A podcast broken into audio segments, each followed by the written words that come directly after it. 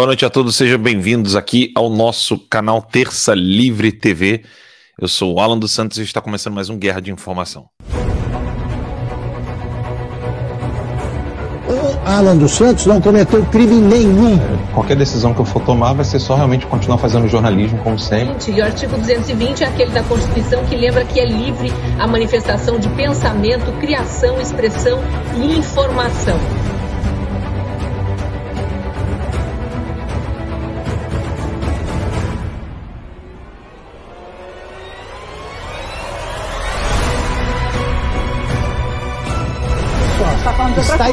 Escrito ali que você que não existe crime cometido com palavras. Não existe. Está na Constituição, não existe. Media and TV, not only in America but in Europe, saying that people do not support Bolsonaro. So what is this? What you see in the street on the, on the, on the screen right now?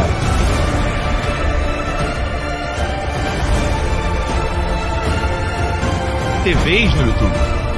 Eles não conseguem entender por que uma mãe de casa como a Bárbara consegue crescer. Eles não conseguem entender como o dono de um curso de inglês como o Gustavo Gaia consegue ter relevância. Eles não entendem isso porque até aqui, até aqui, mais de duas décadas, eles só conseguiram ser apadrinhados para chegar onde estão. Mérito só a direita tem. 45 da manhã. Fala que eu tô mentindo!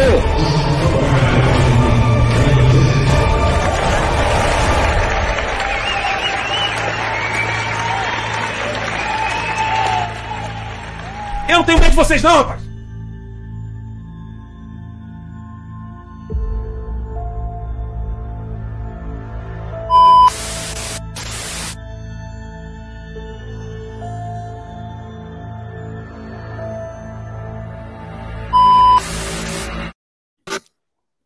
Então, hoje é dia 30 de setembro.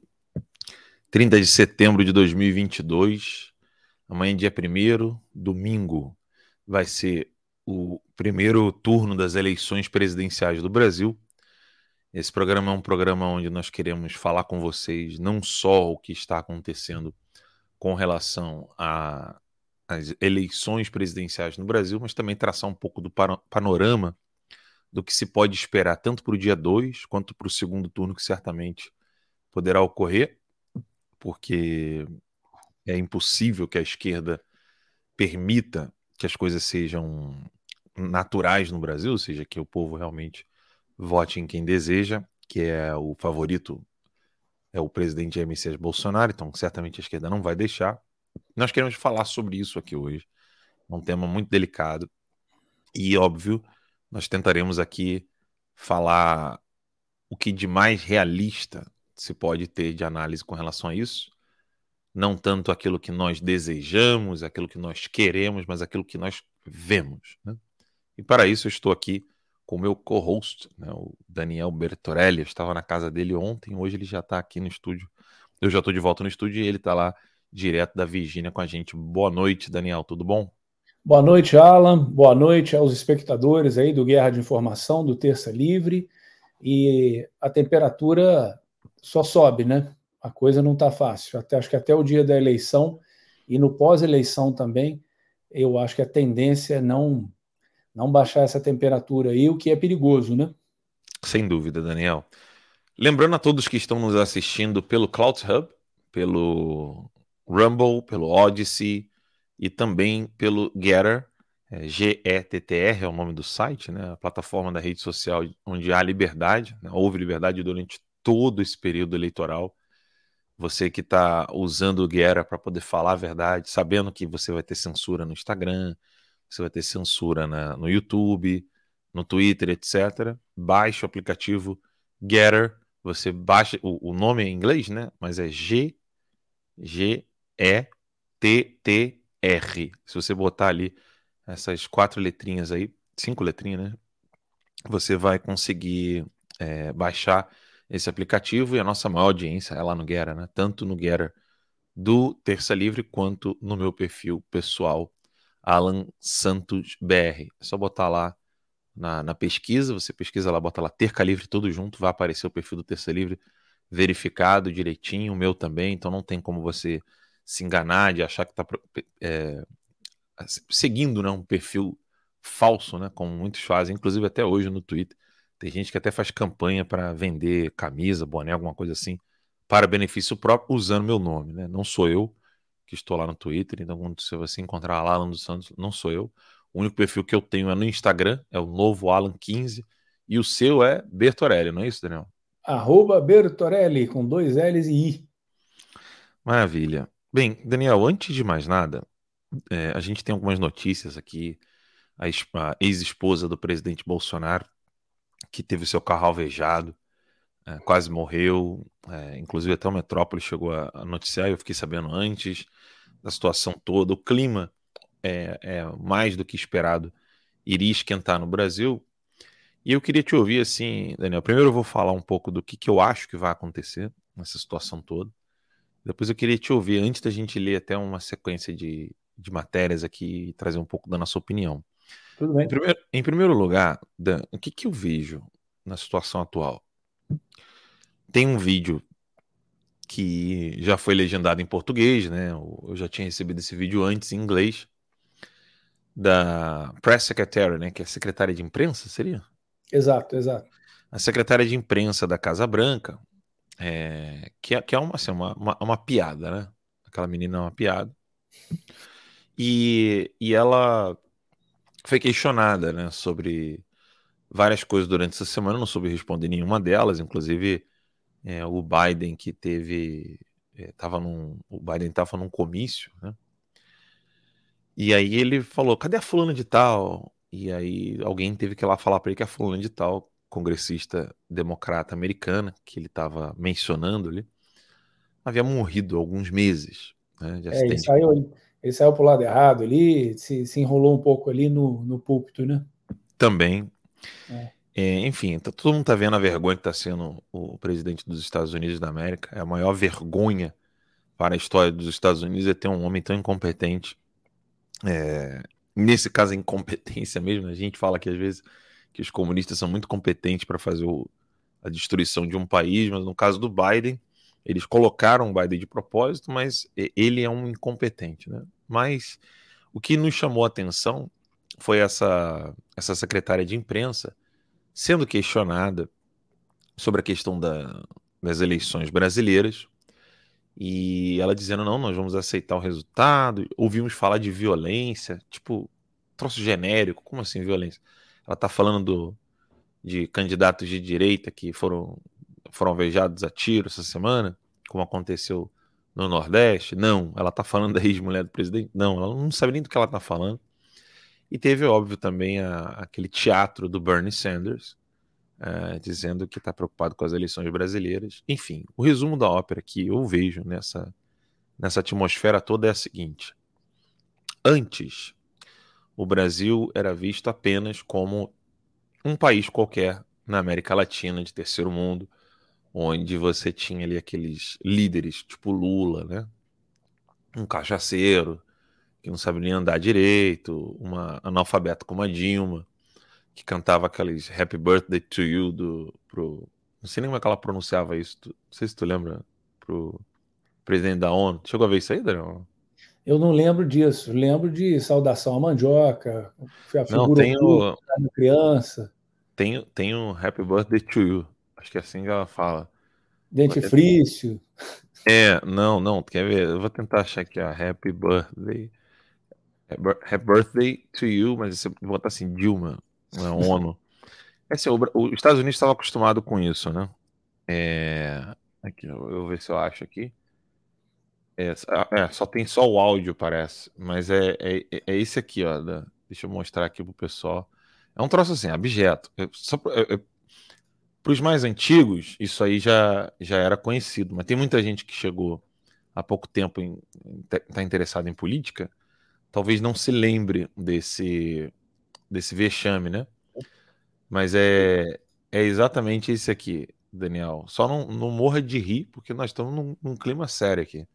É. Mas esse aqui é o, o que os Estados Unidos estão acostumados a ter do Brasil. Vamos cantar parabéns para você, em cada um na sua língua. Join me, each one singing happy birthday in his own respective language, shall we? Ah, então, happy birthday to you. Happy birthday to you. Happy birthday, for, happy birthday to you.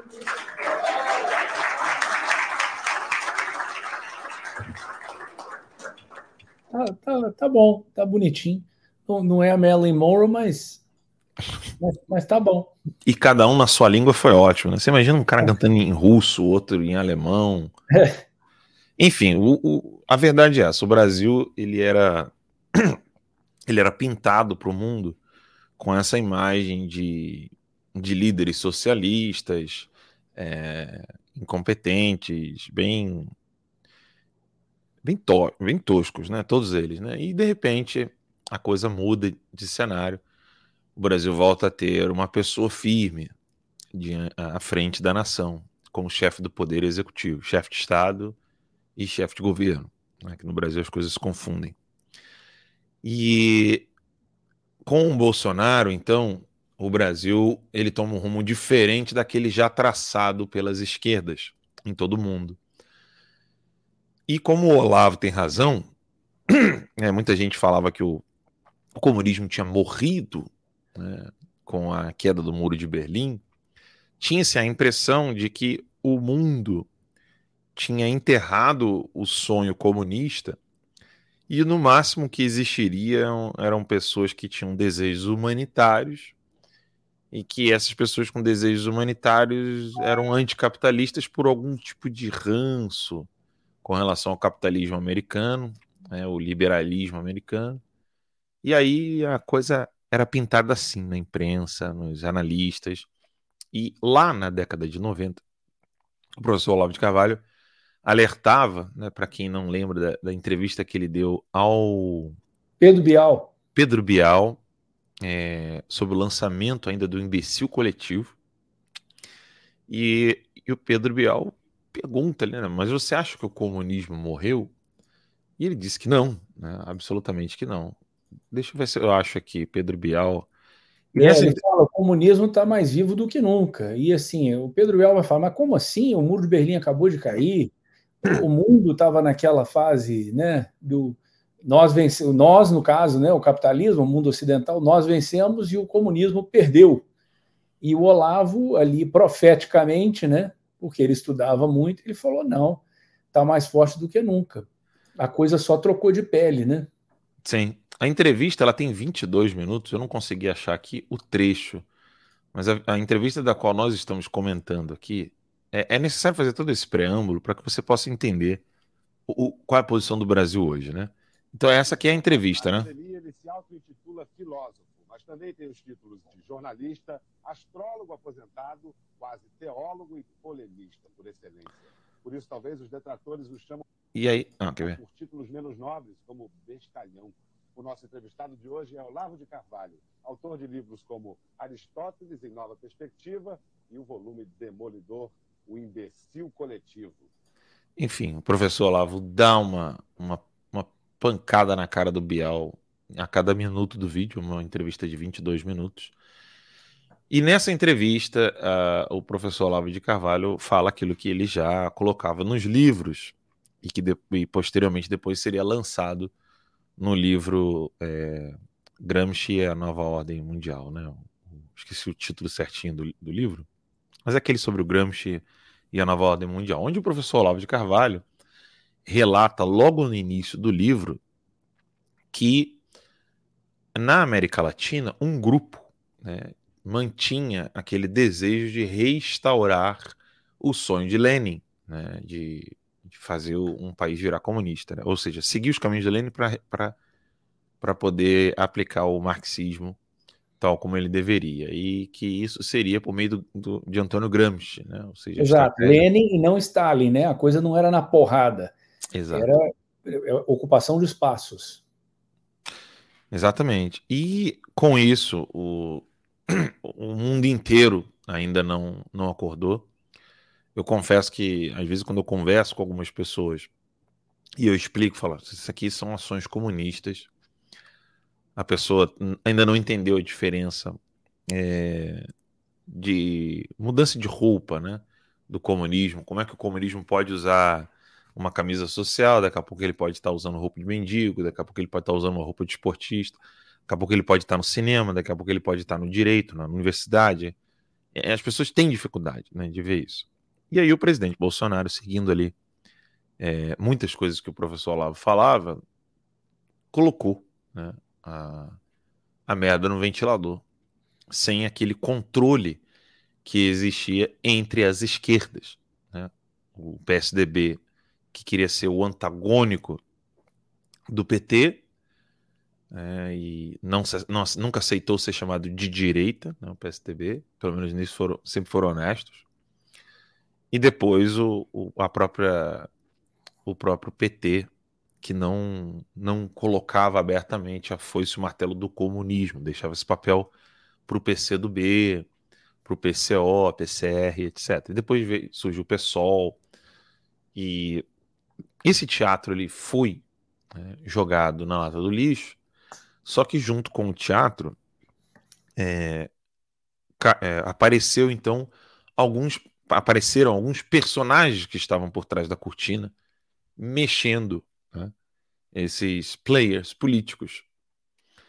E aí as pessoas começaram então a abrir os olhos muito graças ao professor Olavo de Carvalho mais, mais no Brasil do que fora do Brasil, ou seja, nos Estados Unidos as pessoas ainda têm um pouco de dificuldade de entender o, o que de fato está acontecendo por falta da especificação na linguagem, ou seja, sabe aquela coisa da, que ao invés de você falar au au, ao invés de você falar cachorro, você fala pastor alemão, né? pastor belga, labrador. Quando você dá aquela precisão na sua linguagem, isso te dá mais esclarecimento, né?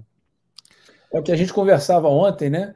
com o deputado Eric Lins, uhum. a coisa de dar nome aos bois, né? Da, da, nomear as coisas da forma devida que elas são.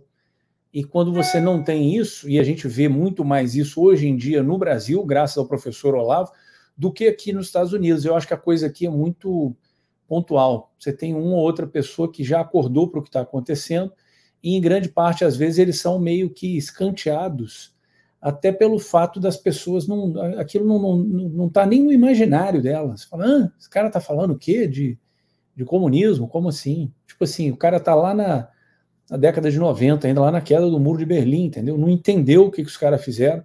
Você falou de trocar de roupa, né? Mas é igual a cobra, né? Vai trocando é de pele. E, e quem não, não percebe essa movimentação está completo, está perdido, está no escuro. É, aqui são poucos, né? Aqui é o Trevor Loudon, é a Diana West, o Jeffrey Nyquist, Joshua Phillip. Esses são muito esclarecidos, né? Os outros ainda continuam num, numa, numa esfera retórica, né? No escuro, né? Uhum, totalmente. E aí, enfim, e com isso, com, com essa é, com essa descortinação feita pelo professor Olavo, esses players começaram a aparecer e o que a gente hoje consegue ver com clareza são os, os braços do comunismo no judiciário, no legislativo, dentro da máquina do executivo, ou seja, aquilo que o presidente Bolsonaro falou ontem no debate com relação a Soraya Tronic, você queria carguinhos, né? Você pediu e eu não te dei. Não, você, você me deu alguns, é, depois eu tirei. né? E é, é essa, é esse é, fisi, é, essa, essa, política é, fisiológica, é, essa era a palavra que eu queria utilizar, essa política que é mais voltada para a fisiologia da política, que seria algo como a pessoa não tem nem lado, ela só quer estar tá ali recebendo dinheiro, dando dinheiro para quem vai trabalhar com ela em outras esferas e depois receber mais benefícios. Às vezes nem sempre ilegal, tá, gente? Isso, isso, isso tem como ser feito de modo absolutamente legal, mas absolutamente imoral, né? E com isso, imoral, sobretudo por causa das finalidades. Né? E com isso, o Bolsonaro passou quatro duros anos, né? É, três anos e meio, né?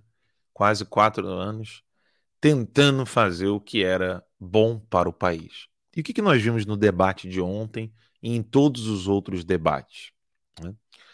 Pessoas querendo cobrar do presidente Bolsonaro aquilo que só pode ser resolvido por meio do Congresso Nacional. Não sei se você percebeu isso ontem, Daniel. Eu acompanhei o debate vindo para cá, é, deixei o, o, acompanhei pelo aplicativo chamado Zuka Play, que aqui nos Estados Unidos dá para poder ouvir e assistir. No meu caso, eu estava ouvindo, né? Você consegue ouvir e assistir os programas na, da, da, TV aberta brasileira. E eu estou lá ouvindo o, o debate. É, levei um susto quando eu vi que a picanha estava dois mil reais no Brasil quilo. Né? Porque. tu viu essa? Recebi, eu recebi um vídeo essa semana, uma, uma, um meme, né? Que era o He-Man. Lembra do He-Man? No final dos episódios ele aparecia dando um conselho, falando. Aí ele fala ah, assim: lembro. não acredite em quem sempre te deu pão com mortadela e agora fique, fica prometendo picanha. Até a próxima, pessoal. Pois é, na Soraya Tronic ela, ela, ela inovou, né? Ela meteu que a picanha tá dois mil reais o quilo. É, assim, você percebe que não é um engano. Tipo, enganar se a, a picanha tá 45 quilos, você fala que tá 40, você fala que tá 50. Isso é engano, né? Agora, dois mil reais o quilo tá de sacanagem comigo. Então, enfim, tinha dessas coisas, né? A falta de respeito com o padre lá ontem no debate. Você via claramente o, o, o desprezo que essa elite tem por quem está do lado de fora. O desprezo do Bonner, do Lula, dizendo quem é você, de onde você veio, né? Essa coisa assim, tipo, nós temos o nosso, nós temos o nosso curral e sabemos quem uns conhecem os outros. Quem é você para chegar aqui agora e debater, né? Então você percebe que essa elite que domina o país, ela está ali representada pelo Lula, ela está ali representada pela Soraya Tronic, ela está ali representada é, pela Simone Tebet, ela está ali representada pelo Ciro Gomes, né? Que inclusive tem muitos votos de funcionários do, por exemplo, do BNDES, o Ciro Gomes. Então, é, de BNDES, de Banco do Brasil, Caixa Econômica, tem muita gente que tem empregos altíssimos na máquina pública que são apaixonados pelo Ciro Gomes. E a elite toda está representada ali. O único que não representa uma elite em nenhuma esfera da sociedade brasileira é o presidente Bolsonaro. Mas não é porque. É, não é porque ele não estaria representando alguma, por exemplo, a elite do agro, alguma coisa do tipo, mas é porque ele não representa de fato uma parcela da sociedade. Ele, pela sua simplicidade e honestidade e amor pelo país, ele simplesmente representa o brasileiro em geral. Né? E o, o que nós podemos esperar de toda essa situação é que, e aí, essas elites elas vão se juntar até as últimas consequências para manter-se no poder? Ou elas vão permitir que cada vez mais as bases dessa elite sejam modificadas. O que eu quero dizer com isso? Não é de eleição presidencial o que eu estou falando aqui. Em todo o debate, Daniel, eu vi o Ciro Gomes é, sendo bonzinho com Lula na questão da cultura, na questão da Amazônia, meio ambiente, etc. Na cultura ele deu uma cutucadinha ali no, uh, na questão da Lei Rouanet, mas querendo elogiar a Lei Rouanet, querendo dar mais dinheiro à Lei Rouanet, mas não para um grupelho como o PT criou. Ele, inclusive, ensinou ali é, os cantores baianos. E aí você, em casa, tire suas conclusões. Né? A minha conclusão foi: ele meteu, mandou um recado na cara dura ali para Caetano Veloso e companhia. Mas é, ele não falou o nome, então cada um de nós aqui pode fazer a sua interpretação. Enfim, você via que a, a elite brasileira ela tem medo de que, de fato, o povo tenha poder. Não de modo romântico, generalizado, é, ficcional, mas é aquela representatividade honesta, né? O, o povo do Espírito Santo vai lá, gosta do fulano de tal, o elege. O povo de São Paulo vai lá, se identifica com aquele outro político, o elege. E à medida em que a coisa vai andando naturalmente, você vai ter divergências entre eles, é, como por exemplo, você pode ter uma divergência entre alguém do alguém do, do PL, do partido do presidente, alguém do PTB ou alguém do PSC, aquela divergência natural que possa existir política, mas não entre um comunista e um pró-vida, né? É, nós estamos falando de duas coisas distintas, né? Isso seria o natural, né? Você ter essas divergências entre pessoas sadiamente, mentalmente sadias e é, por completo o debate público canalhas e mentirosos em, em níveis altíssimos, como é o do Lula, né, dizendo que é católico, foi crismado, recebeu a primeira comunhão e frequenta a igreja, sem nem saber como se fala uma coisa dessa. O Lula é incapaz de dizer assim, eu sou um paroquiano. Nem isso ele sabe fingir, sabe? Termos que são próprios. E aí, é, essa elite, ela se sente ameaçada, a, a elite do jornalismo se sentiu ameaçada com a presença do Terça Livre, colaborou para que os nossos canais nas redes sociais fossem completamente destruídos, aplaudiu quando a tirania nos afetou, inclusive no CNPJ, na, na, no meu CPF, no CNPJ da empresa, fazendo com que o Terça Livre não tivesse uma conta bancária, etc. E vocês viram qual foi o limite que o, essa elite como um todo estabeleceu para o Terça Livre. O Cássio tinha acabado de ser pai. Nem sequer conseguiu voltar do resguardo da esposa, porque a gente deu um tempinho para ele junto para ele poder ajudar a esposa, né? Aquela coisa de irmão mesmo, né? De, não só um funcionário, mas alguém que, que tem coração, é um pai que está ajudando a esposa. Ah, mas a lei é o resguardo para a mulher, mas a gente, a gente tá cagando para a lei. Cássio fica em casa ajuda sua esposa. Nisso que ele ficou, ele nem conseguiu voltar para o texto, porque o texto ali já tinha sido degolado pelo Alexandre de Moraes. Então, como é que a imprensa omite é, ou fica insensível a uma coisa dessa? Como foi o meu caso. O grau, né? Você vê, veja o grau, né, Alan? Por exemplo, é, isso seria o equivalente a uma. Tem, você tem o licença maternidade, seria o equivalente a uma licença paternidade, né? E quando o Estado regula isso, a condição normal seria o quê? Ah, não, você tem direito a três dias, uma semana, 15 dias e tal. Quando o Estado não regula isso, vai do bom senso das pessoas, né? Mesmo sem ter isso, o Terça Livre na época falou: não, Cássio, take your time, né? Dê o seu tempinho aí, fique aí com a sua esposa, filhinha acabou de nascer. Sim, foi o caso é. também do casamento do Max, etc. Enfim, a, a, a, empresa, ninguém teve limites com relação ao Terça Livre. Então, qual foi o limite? Não teve. E aí, quando o Terça Livre foi destruído no Brasil e hoje só sobrevive aqui nos Estados Unidos, Terça Livre é isso que você está vendo na tela, eu, Daniel, acabou. Né? É, então, quando você olha é, que eles não tiveram limites para destruir a minha vida, a pergunta que eu faço a você que está em casa, eu não quero que você me responda com crenças. Não, mas eu não acredito que isso vai ser possível. É, a pergunta, minha pergunta não é crença. Você acha que eles terão limites para destruir a vida e o trabalho do presidente Bolsonaro, já que eles fizeram isso com um jornalista, com uma filha doente, no exílio, sem poder ver a família dois anos e meio? Você acha que tem limite? O vídeo é, da, do carro da ex-esposa do presidente Bolsonaro mostra que eles não têm limites. Eu vou, vou pegar aqui o vídeo, Dan, porque acho que não vai ser fácil, não vai ser difícil de encontrar aqui no, no na internet. Quer ver? Ex-esposa Bolsonaro. Eu acho que vai aparecer alguma coisa aqui do carro alvejado dela. Já está aqui o vídeo no wall, né? Um vídeo do ódio do bem. É, aqui, tá, tá aqui o vídeo, eu vou mostrar ao pessoal.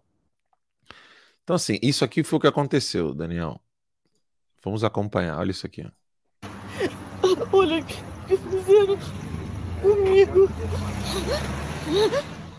Meu carro. Querem me pegar.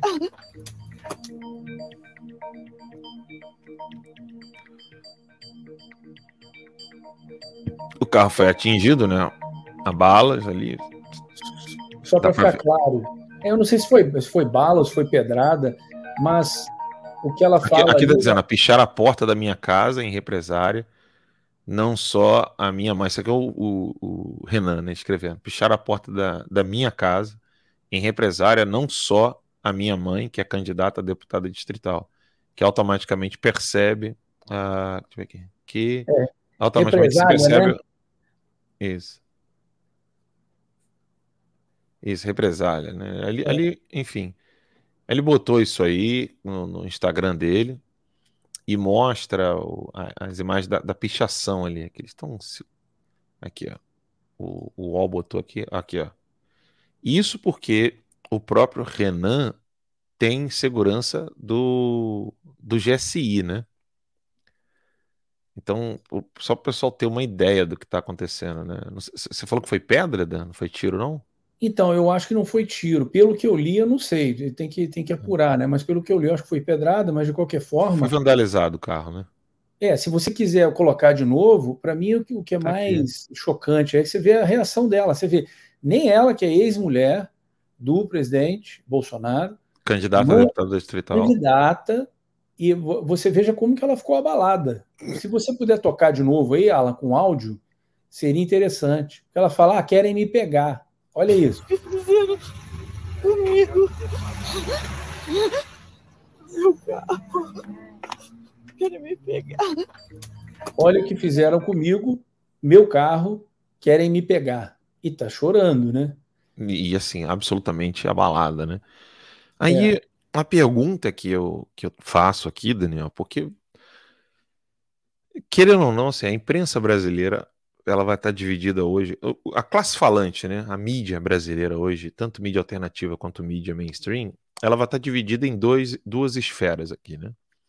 Uma que vai ficar ali, não, porque o Bolsonaro corre o risco disso, daquilo, aquilo outro, que é a mídia mainstream.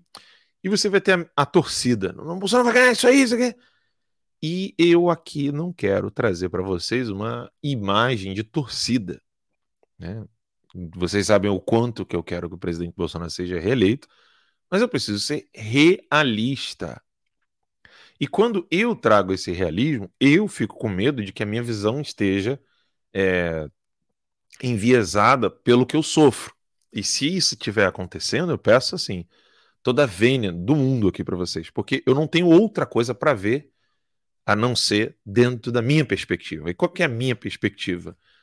É, no Brasil, existe um grupo que é composto por narcotraficantes, assassinos, pedófilos, né? Lembremos, lembremos das acusações, né? Todas ali envolvendo pedofilia com personagens políticos brasileiros. Então, assassinos, pedófilos, narcotraficantes, bandidos, criminosos da mais alta estirpe, pessoas que não têm nenhum pingo de sensibilidade com nada no mundo e são frios, né? uh, não têm nenhum respeito a Deus e, e, a qualquer ser humano que seja, e que estão querendo arrancar um, um, um presidente justo, honesto, sério, uh, que está querendo fazer o Brasil caminhar numa direção absolutamente contrária à do, do comunismo e do socialismo. E é isso, é, é, essa é a minha perspectiva. É possível que um grupo de narcotraficantes, bandidos, criminosos, estupradores, pedófilos é, se, se, se coloque num, numa situação dessa é, e, e deixe, sabe, que a democracia caminhe, é possível? Eu não consigo enxergar isso de jeito nenhum. Sabe que de jeito nenhum, entendeu? Não consigo. É... Mas, Alan, como é que eles vão fraudar as eleições com tanta gente apoiando? Então, é exatamente por isso que o presidente Bolsonaro pediu para que todo mundo fosse de camisa é, com as cores do país em apoio. Lembremos-nos do que a gente já falou aqui com entrevista ao deputado estadual, hoje candidato a deputado federal pelo Rio Grande do Sul, Eric Lins, onde é, ele trouxe é, assim como a própria irmã dele, juízas, publicou né, né, nas redes sociais, que sim, é possível é, que você possa fazer a, a sua manifestação silenciosa de apoio ao candidato que você apoia. E nada disso é ilegal. E o presidente Bolsonaro pediu para que as pessoas fizessem isso. E aí vem a, a minha conclusão dessa volta toda, Daniel, para dizer o seguinte: Alexandre de Moraes já se comprovou como alguém que não tem pressa. Né? Eu não consigo ver de fato o Alexandre de Moraes querendo fazer, tomar alguma decisão no calor. E o que para mim é evidente é o seguinte. Você está caindo de vez em quando aí, Alan. Eu tô? Sério? Deve ser ainda reflexo do, do furacão. Mas será que sou eu ou você? Porque você chegou não, a cair aqui. Eu perdi a sua imagem aqui duas vezes, não sei quem foi. Então, deixa eu ver aqui. Mas você já está de volta. Por favor, desculpa aí, conclua o raciocínio. Não, não. Agora eu estou na dúvida se sou eu ou se é você aí, porque aqui, aqui a imagem está tranquila. Hum. Cheguei a ver você caindo duas vezes. Mistério. Vamos, é, vamos, vamos pedir o pessoal aqui no, no Guerra para eles nos, avisarem se, se... se é você ou eu. É, quem que de fato tá caindo aqui? Vamos esperar o pessoal comentar aqui. Aí eu já não sei. Enfim. Sim, está caindo o Alan. Eu não sei, foi o Alan. Falaram que foi eu, Dan. Tudo é, bem, então... deve ser reflexo ainda do furacão, porque tem áreas ainda aí na Flórida que eles estão ainda restabelecendo é, né, cabo de telecomunicação e, e, de energia elétrica. Mas segue em frente, estamos juntos aí, vamos lá. Falaram que fui eu mesmo, olha só que coisa. Mas enfim, e aí o, o que, que eu vejo? É, o Alexandre de Moraes ele não tem pressa, Daniel. Então ele vai querer fazer o que ele já disse que vai fazer, porque aquela matéria lá da. Você, leva, você vai lembrar que nós comentamos aqui da, quando o PP então é, emite uma nota falando da questão da fraude nas urnas. E o Alexandre de Moraes falou assim: ó, já teve gente que perdeu o mandato por causa disso aí. Hein? Isso não vou tolerar, não. Isso aí é disseminação de mentira, etc. Tá, tá dado o recado, né? Tá dado o recado. Então, assim, para Alexandre de Moraes, ele não precisa derrubar o Bolsonaro agora. Ele pode derrubar o Bolsonaro daqui a alguns meses. Hum? Daqui a um. No próximo, nos próximos quatro meses, cinco meses, seis meses. Ele, ele não precisa ter pressa. O que ele precisa é que essa Coca-Cola, essa pressão de Coca-Cola do povo brasileiro, fique baixa. Ou seja, que a pressão abaixe. E quando é que a pressão abaixa no Brasil? Logo depois que o Bolsonaro colocar a faixa para todo mundo celebrar, e pronto, Bolsonaro é presidente. Ele não precisa ter pressa. Só que isso é uma indicação de um problema. Qual o problema? A intensidade da vontade popular de querer transformar as coisas ainda é meramente política eleitoral. E isso é ruim. É, quando há essa desmobilização da massa que apoia o Bolsonaro, é o que você está prevendo aí, né? E ele corre o risco de ganhar, mas não levar. Ou levar por um, dois, três, seis meses e depois arranjarem alguma filigrana, alguma, alguma desculpa é, política, as pessoas já vão ter é, o, que é normal né, do ser humano. Você vive um momento de, de grande estresse e depois você tira o pé do acelerador, você dá aquela. Você baixa o nível de adrenalina, né? E as pessoas vão se desmobilizar. Se a coisa continuar na economia do jeito que está indo, a recuperação no Brasil foi muito melhor, está sendo, né? Muito melhor do que é, no resto do mundo. Desculpa Sim. interromper e me alongar aqui, mas veja bem, não, o problema, não, o problema que eles têm agora na Europa é assim, é gigantesco. Com relação, o inverno está chegando, o Nord Stream 1 e 2, que são os gasodutos né, que levavam gás ali para a Alemanha, que já estavam operando em baixíssima capacidade, porque por causa da guerra o Putin foi lá e literalmente fechou a torneirinha. É, estão cogitando a questão de, de deles terem sido atacados, é, ou seja, foi uma, um ato de sabotagem, né? É o que é o que se especula, não sei se foi, né? A especulação é que possa ter sido um ato de sabotagem. Então, veja você, como que a economia europeia vai se levantar? É, com esse problema da guerra, do inverno, um problema de, de energia, né? As pessoas às vezes acham que a política não, tem muito a ver com ah, a economia é só o preço ali do pãozinho, do leite na padaria, e não é. Né? Eles estão prevendo um fechamento de 70% dos negócios, é, restaurantes, é, no Reino Unido, porque não tem energia elétrica. Então, assim, tem que pensar na matriz energética né, do país. O Brasil tem essa abundância toda, Bolsonaro se reelege. Além do Brasil ter essa recuperação em V, que o ministro Paulo Guedes falou, né? Recuperação em V é quando ela, ela, o país, né, como o mundo todo fez, puf, caiu, mas do mesmo jeito que caiu, ela começa a subir de novo. Então você pega essa conjuntura internacional aí, Bolsonaro eleito, todo mundo com aquele ar de esperança, de bonança e tal, e do nada vem uma flechada e, puf, né?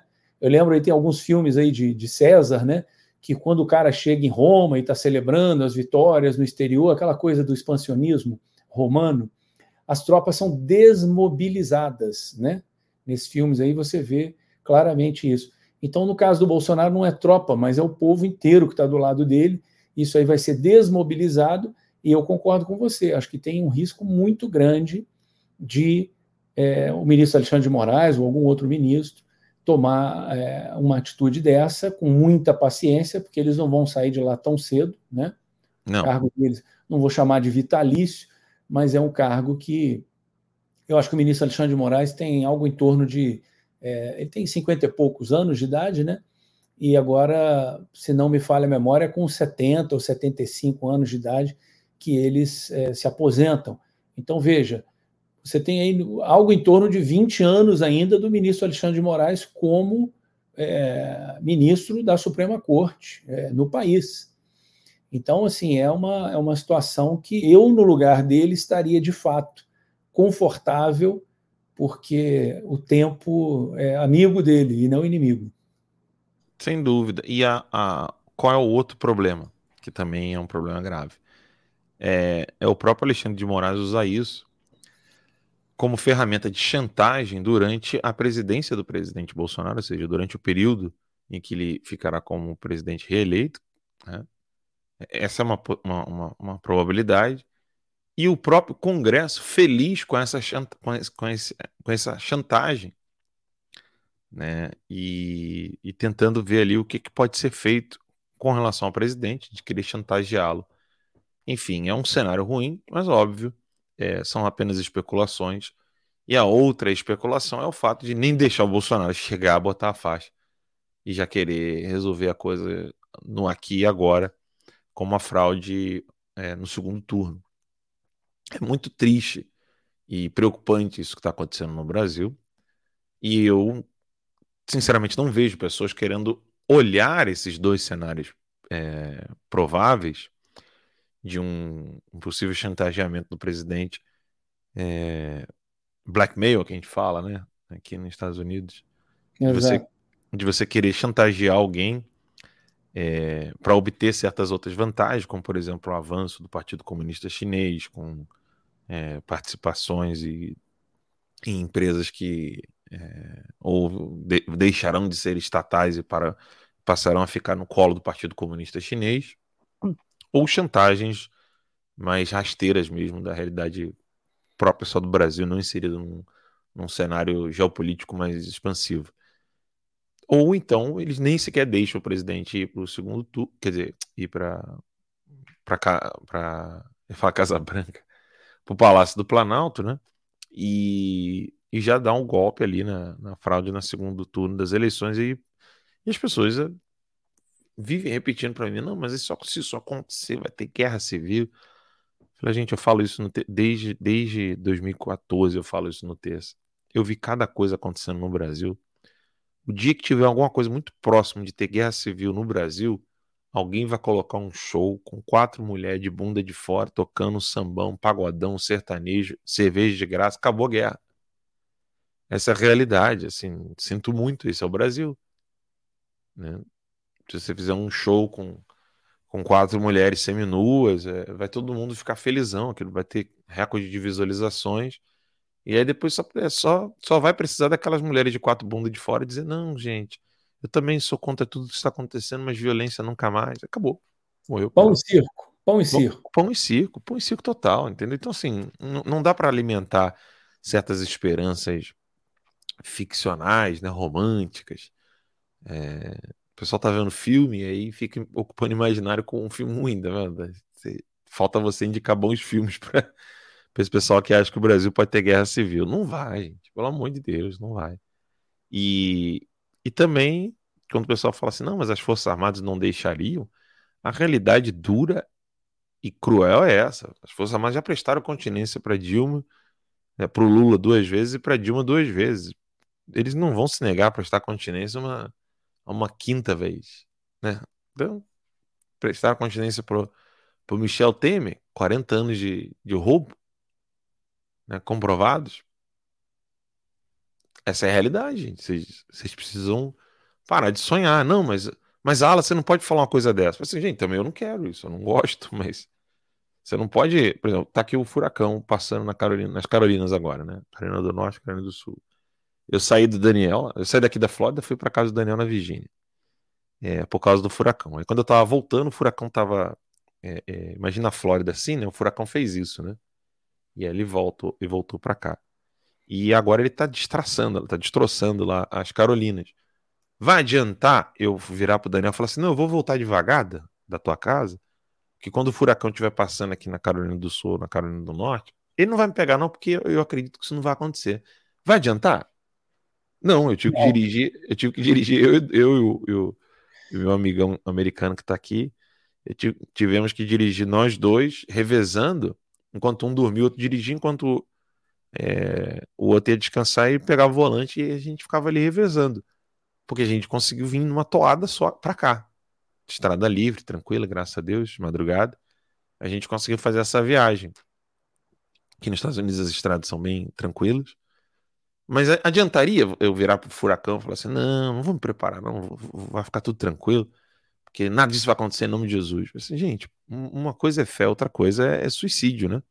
E eu, eu odeio quando o pessoal fica usando o nome de Deus para essas coisas, porque aí qual é a conclusão que você chega? Quando alguém fala assim, não, mas Deus não vai deixar. Então Deus deixou Cuba, então Deus deixou Venezuela, então lá não tem cristão nenhum. Então na China não tem, Cuba não tem, Venezuela não tem, Colômbia não tem, só tem no Brasil. Você, você tem que fazer a sua parte, né? Eu lembrei daquela, daquela historinha do, do cara que a enchente está vindo, o furacão está vindo, aí os vizinhos avisam o cara, né? Acho que não sei se eu contei aqui essa semana, eu devo estar tá ficando velho e gagar. Se eu contei, vocês me perdoem, eu vou contar de novo rapidamente aqui. O furacão está chegando, a água vai subir, né? Com enchente. Uhum. Aí os vizinhos avisam o cara, falam: Ó, oh, vambora, vambora. E o cara, não, Deus vai me salvar. Aí a água sobe, né? Passa um barco, né? Vambora, vambora, estou resgatando todo mundo aqui. Aí fala: não, não, Deus vai me salvar. Aí a água sobe mais ainda, vem o um helicóptero, o cara já está no telhado de casa, né? Vambora, vambora. Fala: não, Deus vai me salvar. E a água sobe, o cara é arrastado pela água, morre afogado, chegando na porta do céu, ele fala: pô, Deus, senhor deixou eu morrer, eu tive tanta fé. Ele falou: meu filho, eu mandei seus vizinhos te avisar, mandei um barco, mandei até um helicóptero, você não quis ir embora. Então, assim, se você não fizer a sua parte, como é que fica? Né? Não é, adianta. Esse, esse, argumento assim, é um argumento falacioso, porque seria, seria a mesma coisa que dizer o seguinte: então o povo cristão alemão não existia quando Hitler subiu ao poder. Né? Então, o que, que aconteceu então que o Lula subiu ao poder? Qual foi a mudança do, de quando o Lula assume o poder para agora? O que, que, o que, que aconteceu com, com os cristãos no Brasil? Eles estão mais fervorosos? Sinto muito, né? Falar do povo, tudo bem, mas dos líderes. Pff, só piorou. Né? Enfim, é, não é assim que a banda toca, a gente precisa ser realista. E, e, infelizmente eles sabem que se você tocar a coisa na máquina burocrática, com muitas aspas, legalmente, né, dentro das regras burocráticas, é, as Forças Armadas vão prestar continência, ponto final. Porque a coisa já está muito amarrado, Alan. Uhum, Ontem a gente comentou, sim. né? Que existe aquela categoria que o professor lá falava que era do metacapitalista, que é o capitalista que teve muito sucesso no sistema capitalista e uma vez que ele atinge lá o topo da pirâmide, vira o, o leão, o rei da montanha, né? Ele quer melar o jogo. Então existe agora esses meta-judicialistas, que é o quê? É o cara que entende muito bem a regra do jogo, ele acha ali os furos no sistema e começa a jogar com o sistema contra qualquer um que, que, que tente ousar levantar a voz contra eles. Sem dúvida. Bem, são 8 horas e 52 minutinhos. Nós vamos a um rápido intervalo e a gente volta daqui a pouquinho, já trazendo mais notícias. A gente comentou rapidamente aqui sobre essa questão da, da ex-esposa do presidente que teve o carro vilipendiado ali, né? E foi uma coisa terrível. Mas a gente tem mais notícias para dar aqui para vocês e comentando também um pouquinho sobre a questão do debate. A gente volta daqui a pouquinho, pessoal. Não sai daí não.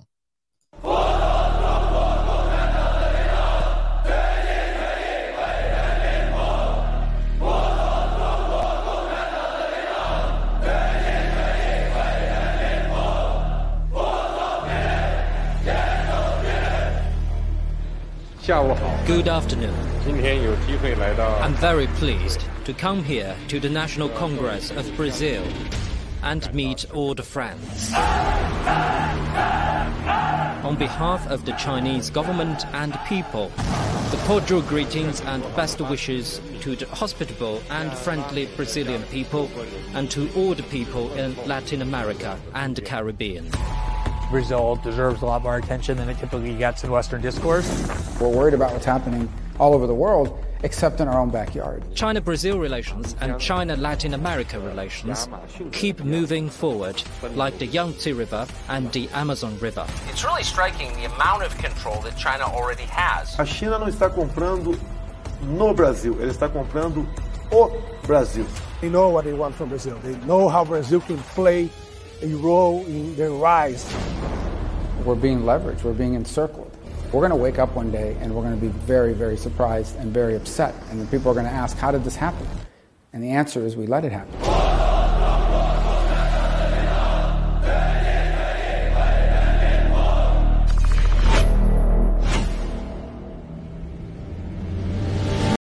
O Getúlio, há 70 anos atrás, teve uma clareza que nós não tivemos.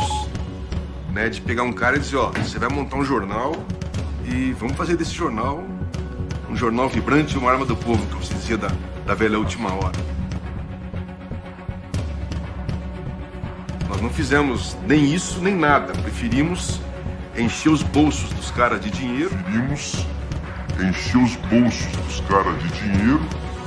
Encher o bolso deles de concessões, que nós tínhamos a SECOM e tinha o Ministério do, das Comunicações. Tanto numa com a mão nós dávamos mais e mais e mais e mais licenças de canais e rádio e tal, e do outro lado davam muito dinheiro para ele. Então fica difícil. Muito bem, estamos de volta aqui com o nosso programa Guerra de Informação aqui no Terça Livre. São 8 horas e 55 minutos. Tem aqui uma matéria muito importante que eu gostaria de comentar com vocês, porque nós falamos da primeira vez aqui, é, de primeira mão, né, a crítica que foi feita pelo jornalista Matthew Tierman ah, em relação aos abusos do Alexandre de Moraes. Isso acabou reverberando, foi parar na Revista Oeste, foi parar na, na Jovem Pan, etc. Mas veio em primeira mão aqui com a gente e agora, e depois a gente trouxe a do New York Times, também reverberou, e agora teve essa do Washington, uh, que critica ali o populismo de esquerda na América Latina. Né? E aqui, o que, que nós temos nessa matéria? O óbvio, né? que o jornal chamou a STF, a STF de ativista e disse que populistas como Lula passam rolo compressor nas instituições democráticas. Aí, tipo, pular esses comerciais aqui. Vamos lá, aqui. Muito bem.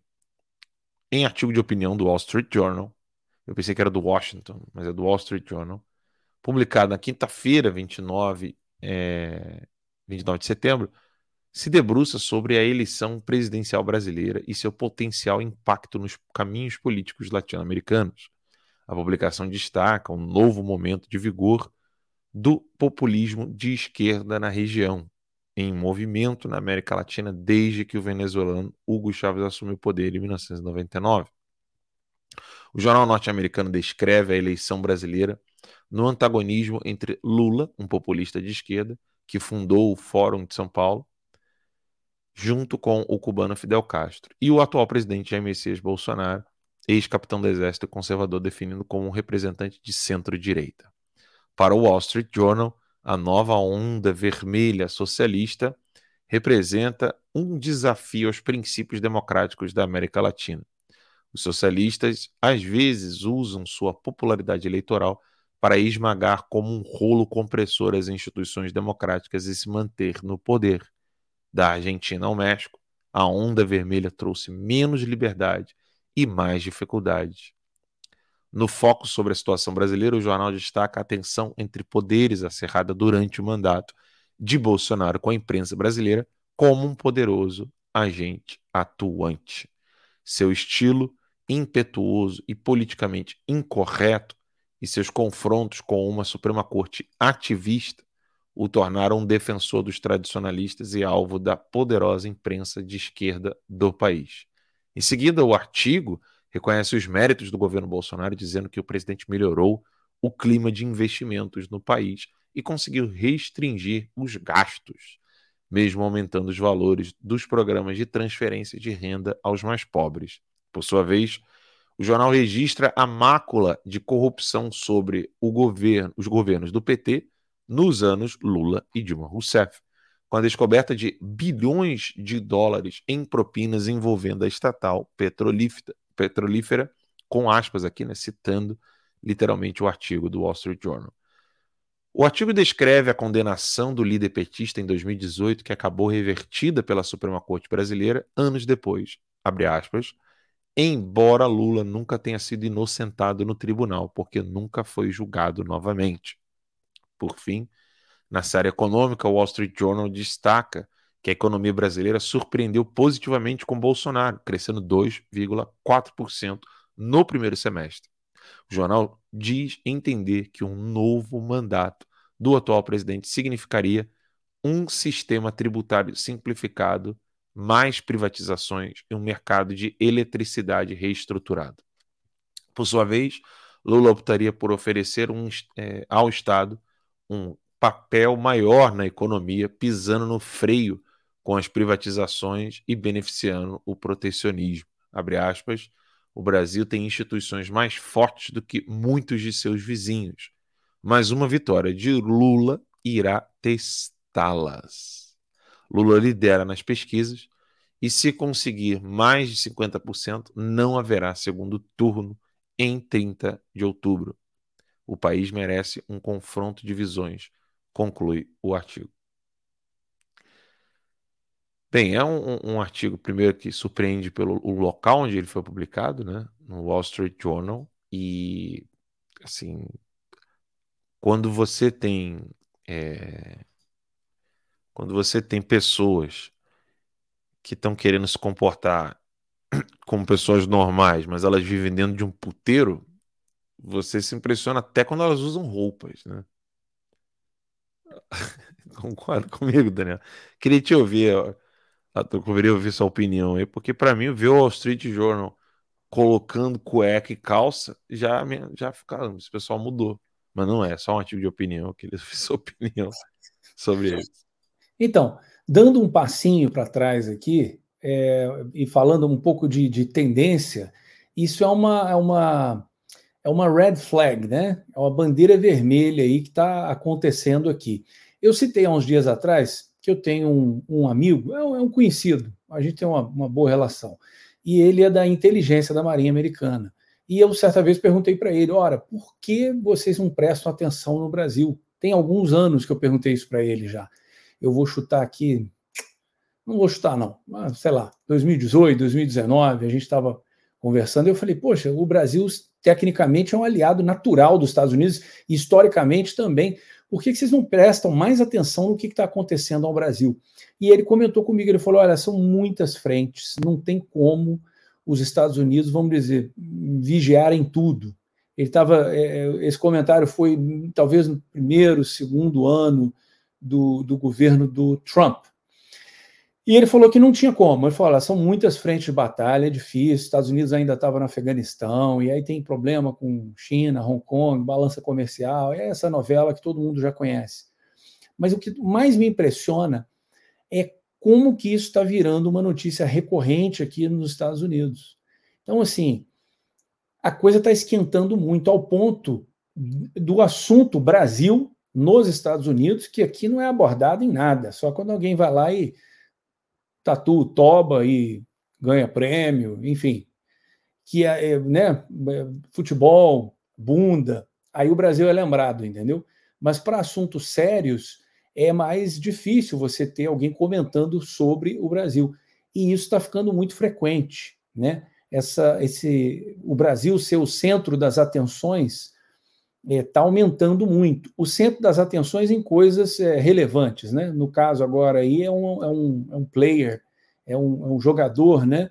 Que se os Estados Unidos perderem o Brasil, os Estados Unidos vai perder de vez a América Latina. E o Brasil é a galinha dos ovos de ouro que manteve aí o, o, a, o movimento socialista, comunista vivo, né? Essa, essa pátria grande aí, a galinha dos ovos de ouro foi o Brasil em última instância, foi você que paga imposto aí no Brasil, é, financiando obra é, em, em, Porto de Mariel, em Cuba, e obra na, é, na Bolívia, né, a, a, a, refinaria que foi dada de presente lá para o Evo Morales. Mas, enfim, esse assunto está muito recorrente. e ele está no espectro todo, né? Você tem aí aquele artigo do Tierman falando do Brasil, você teve o New York Times, agora você tem o Wall Street Journal, e está todo mundo, por incrível que pareça, apontando na mesma direção. Falar, ó, se a esquerda retomar ali, a casa caiu, entendeu? E aí a gente volta no que você falou inicialmente, Alan. O que, que adianta também se o Bolsonaro ganhar, mas não levar na prática, entendeu? Vai ficar ali igual uma peça decorativa, com as mãos amarradas para trás e sem, sem conseguir governar.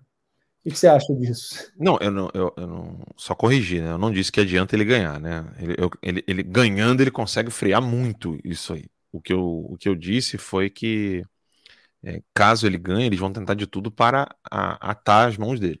Né? Foi isso que eu falei. Uhum. Longe de mim dizer que, de que adianta o Bolsonaro ganhar, pelo amor de Deus. Eu, eu, falei, né? Do que adianta ele ganhar, né? É o pensamento geral, não, o Bolsonaro vai ganhar. E ganhou, é. mas, ganha, mas não leva, o que, que adianta, né? É, e isso é complicado, porque olha essa notícia aqui, saiu agora, isso aqui tá. Alexandre de Moraes acabou de mandar derrubar o site da Ludmilla Lins Grilo, juíza. Uma juíza. Então, Ninguém se... está salvo. É... as portas, fechem as janelas, escondam é... as crianças, né?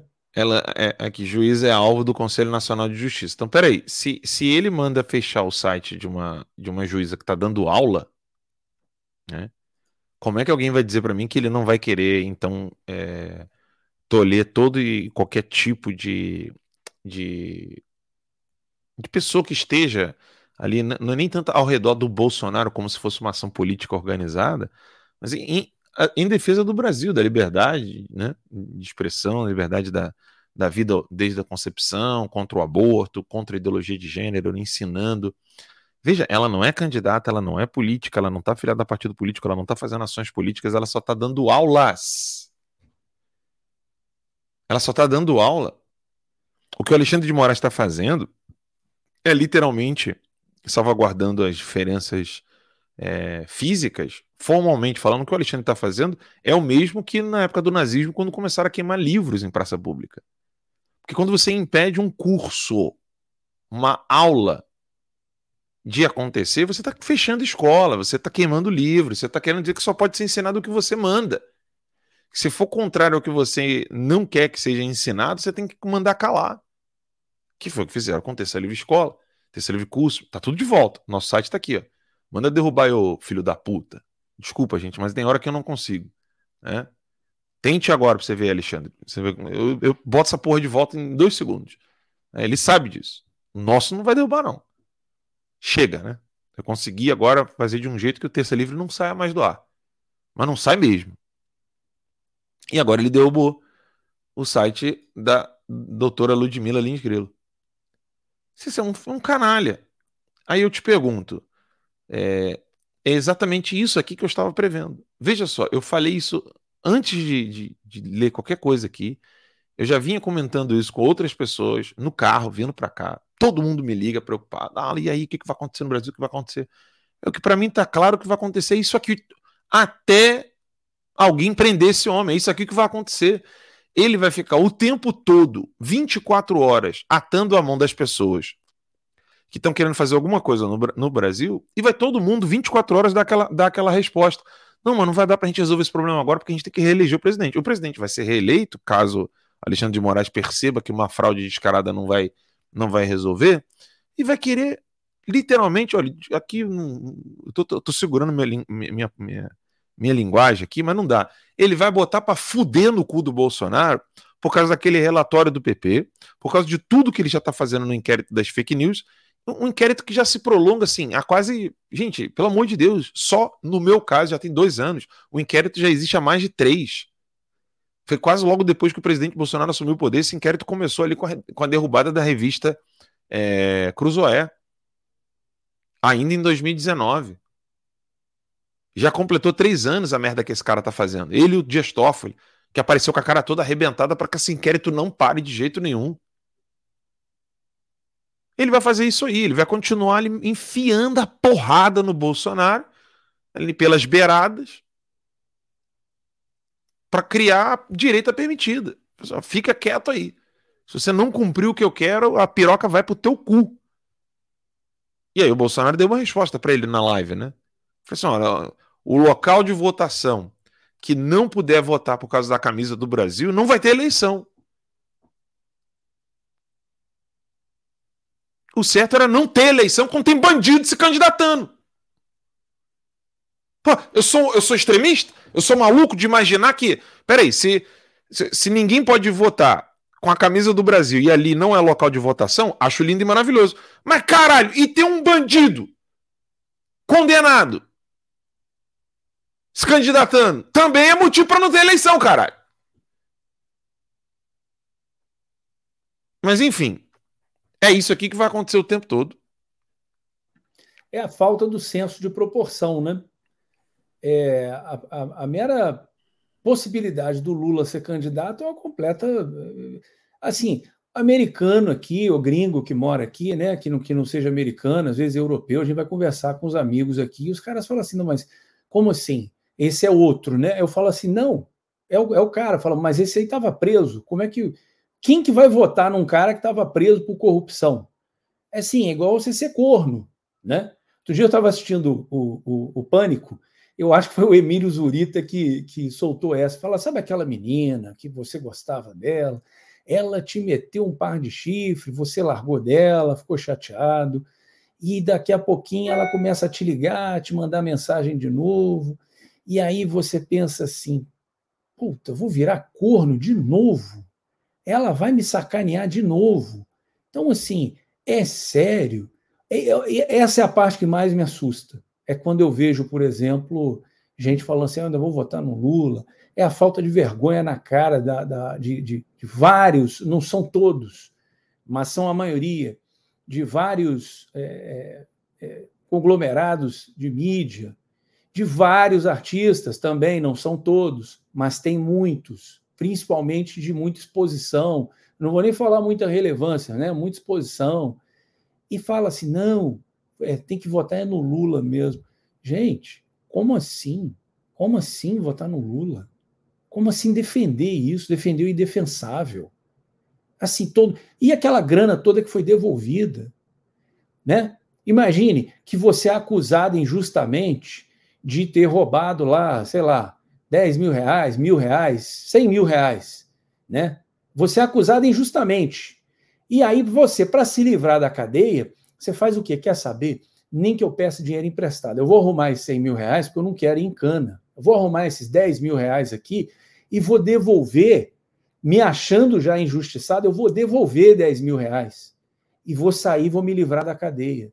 Agora, e quando o cara devolve 50 milhões, 100 milhões, onde é que ele arrumou 100 milhões para devolver se aquilo ali não era roubado?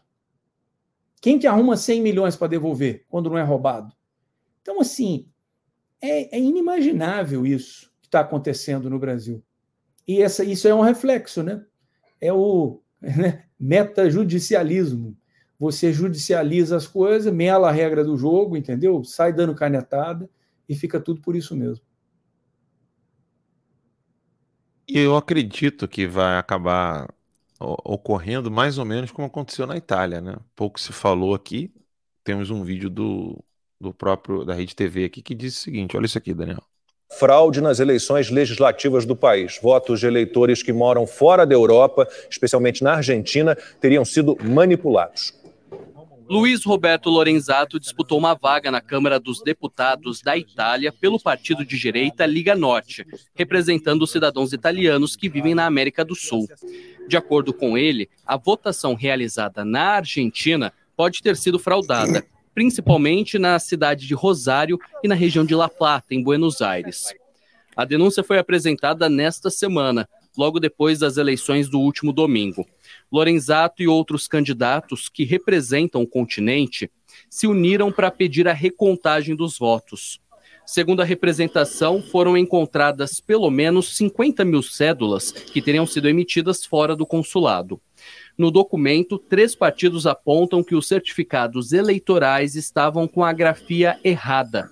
O cargo de deputado era indicado com a letra I, mas em italiano a palavra é escrita com a letra E. Além disso, as cores da suposta cédula falsa são diferentes das cédulas oficiais. As fraudes ocorreram principalmente na Argentina e no Uruguai, onde foi flagrado um membro do partido MAI argentino no Uruguai votando por uma terceira pessoa. Na América do Sul, cerca de 1 milhão e 800 mil italianos puderam participar das eleições gerais neste ano.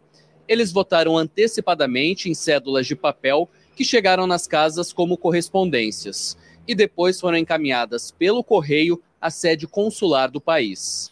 O continente tem duas cadeiras na Câmara dos Deputados e uma no Senado. As vagas são ocupadas obrigatoriamente por candidatos que vivem na América do Sul. A Argentina concentra o maior colégio eleitoral, com pouco mais de 760 mil eleitores. O Brasil possui cerca de 350 mil italianos ou descendentes aptos a votar. Figuras conhecidas como o ex-piloto de Fórmula 1 Emerson Fittipaldi e o ex-ministro Andréa Matarazzo foram candidatos, mas não conseguiram se eleger. A fraude altera o resultado da eleição, porque as que foram descobertas foram apreendidas pela polícia. E muitas não foram descobertas ainda, muitas foram canceladas. 60 mil votos foram anulados e vão ser recontados para poder mostrar o resultado real das eleições aqui na Itália. A Argentina foi o único país onde houve aumento no número de eleitores neste ano. Os votos deverão passar por uma perícia. Os partidos ainda pedem uma mudança na forma de computação para o próximo pleito. Os eleitos na América do Sul foram o italiano radicado no Brasil Fábio Porta e o argentino Franco Tirelli. Para o Senado, o escolhido foi o argentino Mário Alejandro Borghese. No último domingo, o movimento de direita venceu as eleições legislativas e deve escolher Giorgia Meloni para o cargo de primeira-ministra, depois que o seu partido, os Irmãos da Itália, recebeu 26% dos votos. Na Itália, três partidos denunciam uma suposta fraude nas eleições legislativas do país. Votos de eleitores que moram fora da Europa, especialmente na Argentina, teriam sido manipulados. Então, eu fiz questão de botar essa, esse iníciozinho de novo, porque veja só, Daniel, o que está em jogo aqui? Você não consegue fraudar toda a eleição e depois você destrói a base fala que eu tô maluco, que isso não é um modus operandi. Ou seja, você, quando você não consegue, não consegue. E para quem achar que isso é coisa da, da Rede TV, porque a Rede TV virou de direita, até a, até a Globo, tá, gente? Isso aqui é a época da a revista a Época da Globo, botando que políticos denunciam fraude em eleições italianas na Argentina. Ou seja, até o até a Globo né, não, não conseguiu esconder isso aí. Então, Globo, acho que isto é também, enfim, tá em todos os jornais. Você arranca a cabeça, é, melhor dizendo, você mantém a cabeça arrancando os braços e as pernas. Você não vai conseguir de jeito nenhum fazer com que a, o, a fraude com relação, por exemplo, ao presidente, ou no caso, tentar segurar ali a força do. Porque no, na Itália é parlamentarismo, né? então é um pouco diferente, mas trazendo para a nossa realidade seria como se fosse assim: uma vez não dando para roubar na, na, a eleição para presidente, vamos então derrubar a base, deputado federal, deputado estadual, senador e governador do estado. Que é exatamente isso que eu acredito que eles vão fazer no Brasil. Mas por quê? Ah, por que, que você fala que você acredita que vai acontecer? É como eu já disse, eu não tenho nenhum nenhuma conversa privada com alguma fonte. Não, é porque esse é o modus operandi de quem pratica pedofilia, de quem é bandido, de quem é narcotraficante, de quem é, trabalha com PCC, trabalha com o Partido Comunista Chinês e o PCC, narcotráfico, grupo terrorista no Brasil, enfim. Esse é o modus operandi dessa gente. Você vai esperar o que desse, dele, gente? Eu, eu, eu me espanto quando essas pessoas são minimamente civilizadas. Tipo, tá deixando o outro vivo num debate. Para mim é um espanto ver o Lula não querendo matar todo mundo no debate. Isso me escandaliza. Agora, o fato das pessoas é, é, terem o carro é, vilipendiado, como é o carro da. O caso do carro da, da ex-esposa do presidente Bolsonaro, isso para mim não me assusta. Isso só, eu, eu, quando vejo uma coisa dessa, eu falo assim: eu tentei avisar. Né? Tô, tô aqui avisando para essa gente que esse pessoal não brinca. A minha vida se fudeu por causa disso. Entenda de uma vez por todas: eu não me espanto quando o comunista mata, rouba, destrói, estupra, mata criancinha, mata pessoa, mata eh, pessoa honesta, mata policial, mata gente inocente. Eu não me espanto quando um comunista faz isso. O que me espanta é um comunista agindo como se fosse civilizado e todo mundo acreditando. Isso é o que me espanta. O que me assusta é saber que tem gente que ainda trata comunista como Ô, fulano, você parece gente boa. Não trate um comunista assim, puta que eu pariu! Não trate nenhum, nenhum comunista como se ele fosse uma pessoa normal. Porque se você fizer isso, você é um otário. Você é burro. Nenhum comunista, nenhum, zero.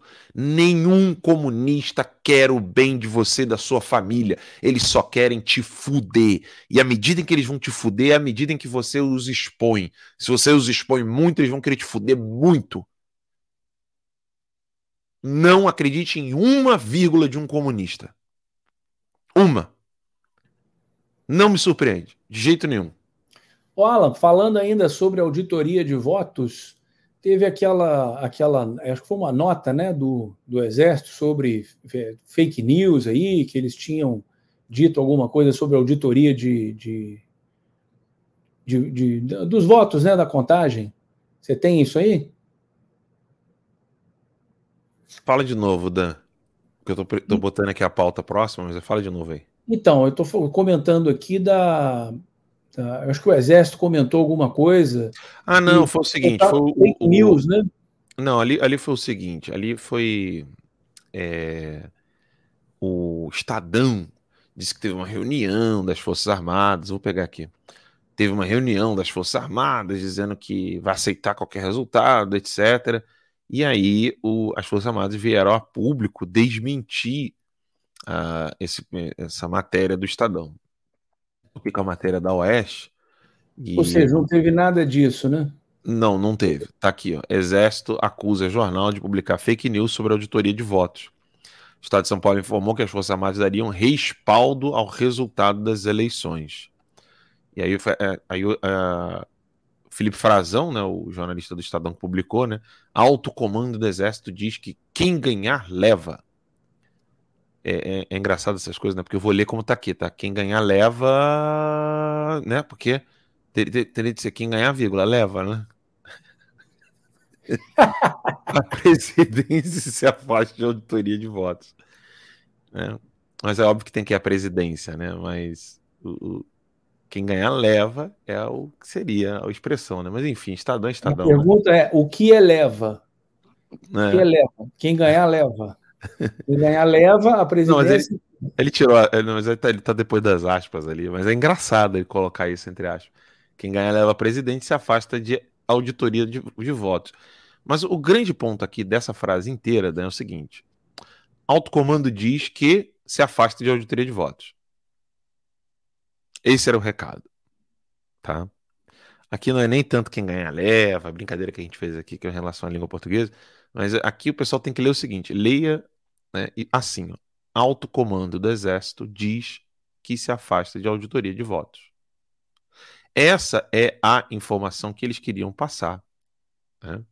Ó, olha isso aqui, ó. auditoria paralela não deve entrar na seara de atestar ou reprovar eleições. Ao fim do pleito, ainda no domingo, oficiais devem emitir documento com achados da fiscalização assinado pelo ministro da Defesa. É isso aqui o que eles queriam é, divulgar como informação verdadeira. Né? Ou seja, o Foro do Estado de São Paulo, que é o Foro de São Paulo em, em forma de jornal, né? queria simplesmente iludir as pessoas. O Comando do Exército emitiu uma nota nessa, nesta sexta-feira, 30, em que acusa o jornal O Estado de São Paulo de publicar fake news sobre o papel das Forças Armadas na auditoria dos votos nas eleições deste ano. O texto intitulado Alto Comando do Exército diz que quem ganhar leva a presidência e se afasta da auditoria dos votos. Informa que as Forças Armadas decidiram respaldar o resultado das eleições. O posicionamento. Perdão. Desculpa. O posicionamento teria sido firmado na última reunião do Alto Comando do Exército, realizada entre 1 e 5 de agosto. Ou seja, não existiu né, nenhum pronunciamento desse tipo, ou seja, terá auditoria é, paralela, sim. Como é que inventa uma notícia dessa, né? Porque assim, a famosa barrigada, né? Quando a, a, a, o jornalista, o veículo de comunicação dá uma notícia assim errada, né? Falsa, não foi bem assim e tal. É a famosa barrigada, né? Agora, como é que você inventa uma notícia que assim, você não está tentando pautar uma, um assunto, está tentando pautar a realidade, né? Inventando notícias. Parece até o cidadão Kane que a gente comentou essa semana, né? Sim. Olha, o que eles fazem com relação a isso, Daniel, não passa nada mais, nada menos do que uma, uma tentativa de querer enquadrar as Forças Armadas. E de certa forma, de certa forma, as Forças Armadas já estão enquadradas. Eu vou te provar por quê, Daniel. Para para pensar comigo aqui um jogo de futebol. Jogo de futebol são 11 contra 11. 10 pessoas em campo, uma, uma, uma no gol de cada lado e um juiz. Então tem, você tem claro ali, você tem 20 pessoas jogando no, no sem ser goleiro, 22 com os goleiros e um 20, 23 que é um juiz. Fora do campo, você tem um bandeirinha para cada lado. Né?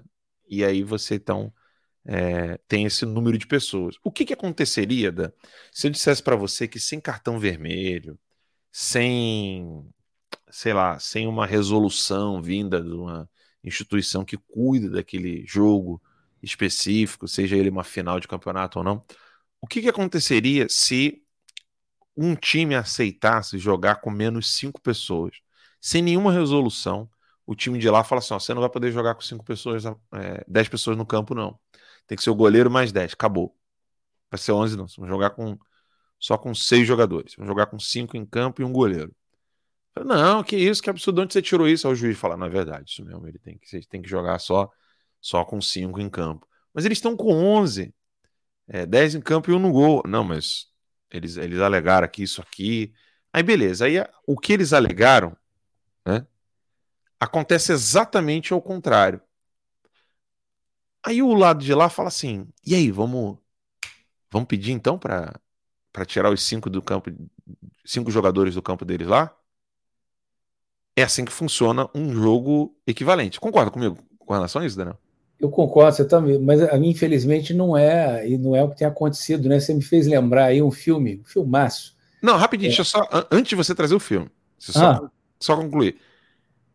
Se o, o Estadão publicou uma fake news contra uma instituição das Forças Armadas e o Terça Livre teve que perder a existência no Brasil para poder existir no exterior, né?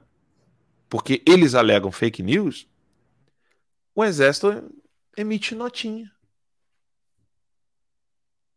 O Estadão publicou fake news. É, então, é, é, é unilateral. A coisa é, é claro que é. É claro que é unilateral. É sempre para um lado só. É exatamente onde eu ia chegar aí. Tem um filme muito bom, gente, chama em português é Fuga para a Vitória. Curiosamente, é um filme com o Pelé. É um filme de Hollywood mesmo, direção de, do, do John Huston, filme de 1981. Chama Escape to Victory, em inglês. É um filme com Stallone, com Michael Caine, grande elenco, vários jogadores de, de futebol famosos na época. E a história é mais ou menos o seguinte: eles são todos prisioneiros num campo de concentração nazista. É um filme de Segunda Guerra Mundial. E é, eles resolvem fazer um jogo de futebol que vai ser o time dos prisioneiros contra o time dos guardas é, nazistas, entendeu? E, é, enfim, aí eles planejam uma fuga que vai acontecer no dia do grande jogo e tal, no fim do filme. É um filme que vale a pena assistir. Mas onde eu quero chegar? Você vê com esse exemplo do futebol e do juiz, e pô, o juiz só roubando para um lado toda hora, entendeu? É um negócio assim. O, o, time dos prisioneiros vai lá, o Pelé faz um gol, tem, tinha o Ardiles também, vários jogadores, né, famosos na época. Eles vão lá e fazem um gol. Aí o juiz vai lá e pi! Não, esse aí não valeu é porque não valeu. E aí tá bom, recomeça o jogo aí. O, os nazistas, né, os guardas nazistas, pô, dando porrada pra cacete no, no, no, time dos. Do Pelé, inclusive, toma uma cacetada, sai do jogo, depois ele volta e, e, e salva, salva o dia, que ele é o Pelé, né? E o Stallone é o goleiro, porque não estava acostumado né, a jogar, jogar bola, ele jogava futebol americano, que você joga é, com as mãos, né? Então ele vira o goleiro do time. Mas o resumo da ópera é o seguinte: o juiz rouba descaradamente sempre para os nazistas, entendeu? Esse é um filme muito, muito interessante. E ele só rouba para um lado. Então, assim, quando a coisa fica unilateral desse jeito, tipo, ah, o Terça Livre sai do ar. Agora, qualquer um outro eh, veículo de grande mídia aí que der uma barrigada ou inventar uma notícia e quiser pautar a realidade, não, aí não tem problema. Erramos. Aí bota uma notinha pequenininha no canto da página 10, entendeu? E fica por Sim. isso mesmo. Olha o que está na tela aí, Dan. É isso aí. Esse aqui? Qual, qual que é, é o esse mesmo. Fuga esse é o para a liberdade? Ele chama Escape to Victory, Fuga para a Vitória. Ó. O Max von. Eles botaram, eles botaram Fuga, isso, Fuga para a Vitória, 1981. Isso, ó, o Michael Caine aí, o Max von Sydow é o chefe dos nazistas, o Michael Caine é um britânico. É só você né? mesmo, Daniel, para saber tudo desse filme. É, é muito legal, muito interessante esse filme, bom filme. O tá Pelé, Pelé com o Stallone, é isso mesmo? Pelé, inclusive, o Pelé quebrou o dedo do Stallone nesse filme aí. O Pelé falou assim: olha, eu vou chutar a bola naquele canto ali e você tenta segurar. O Pelé chutou com tanta força que ele quebrou o dedo do Stallone. O Stallone foi tentar defender e quebrou o dedo, entendeu? É, mas esse é um filme cheio de curiosidades. Fica a dica para quem, quem quer escapar da política sem escapar da, da, da, das consequências da política. A gente falando aí de um, um, um ambiente onde só um lado tem razão e o outro, quando tem razão, a gente vai lá e tira a razão deles na canetada e que se dane, entendeu? Cara, olha isso aqui, cara. O Pelé. Pelé. É. Caralho, Pelé com Stallone, essa para mim é novidade. Muito legal. Só você mesmo, Daniel. É, e aí vai, ter, aí vai ter o jogo aqui? Como é que é? Então, eles estão ainda no campo de concentração. A, a, a grande história é a seguinte: eles estão tramando a fuga deles do, do, do, campo de concentração. Caralho, Pelé e Stallone, maluco. Isso aqui é, é. muito. Só o Daniel mesmo. Muito legal. O Pelé, é, o Pelé é o Pelé, ele não precisa de nada. O Pelé é igual o Arnold Schwarzenegger, ele tem um sotaque desgramado para falar inglês, mas era muito fluente em inglês, né? Mano, peraí, e... deixa eu ver o Ben. Peraí, deixa eu ver isso aqui, peraí. Bom goleiro. Não disse, tá legal. legal. Ah, esse aqui é dublado. Tá dublado, tá dublado. Não é mal. Ó, seu cliente vem aí. Ah, você vai, monsieur Dupont? Não, tudo bem. Já tem os documentos? Já, mantive a palavra. Estava pronto, mas o coronel levou. Ele quer falar com você. O coronel? Uhum. O coronel pegou meu passaporte? É, ele pegou. Caralho, Daniel, só você mesmo pra achar um filme do, do Pelé com o Stallone. numa Segunda Guerra Mundial falando de falta Olha, de. Essa cena é demais, cara. Bota o Pelé, vai explicar isso, como é que ele vai fazer o gol. Ó. Isso, isso, isso, isso, isso e gol. Fácil. Porque os caras não estão entendendo. Fala, mas peraí, como é que a gente vai ganhar o jogo deles? Aí ele fala assim: olha, eu vou pegar a bola aqui, aí ele bota dizendo, eu vou pegar a bola aqui atrás, aí eu vou fazer isso, isso, isso, isso, isso, e gol. Tipo assim, é assim que eu faço gol, entendeu? Dani, vamos ganhar isso aí. Ah, rapaz, haja coração nesses próximos dias aí. Gente, nós voltaremos aqui excepcionalmente no domingo para acompanhar essa questão, essa questão das eleições aqui com vocês. Então não deixe de acompanhar o Terça Livre no domingo, especial eleições. E a gente volta então no domingo e na segunda-feira a gente volta com Guerra de Informação. Obrigado, Dan. Deus abençoe muito. Você também, Deus abençoe você, Deus abençoe todo mundo aí assistindo Guerra de Informação e o Terça Livre. Um abraço para todos vocês e boa eleição e o meu recado especial para Alexandre de Moraes. Um abraço, pessoal. Alexandre de Moraes, tá vendo isso aqui? Não tem mistério. Se você botar no Google, você consegue encontrar. Você pode pedir pro Mickey, você pode pedir pra Minnie, você pode pedir pro Pateta, ou você pode pedir pro Pato Donald. É bem simples. Você vai lá, pede para eles, vem me pegar. Beijo. Go. Oh, that something? Drums came in, you ain't see that coming. Hands on my head, can't tell me nothing. Got a taste of the fame, it upon my stomach. Throw back up like I don't want it. Wipe my face, clean up my vomit. OCD trying to push my buttons, I said don't touch it. Now y'all done it. I can be critical, never typical. With every syllable, I'm a criminal. Intimate but never political, pretty visual. Even if you hate it, I'll make you feel like you're in it though. You call me what you want, but never call me forgettable. Leave you deep in thought, I can never swim in the kiddie pool. Waited, I've been thinking the cinematic is beautiful, man.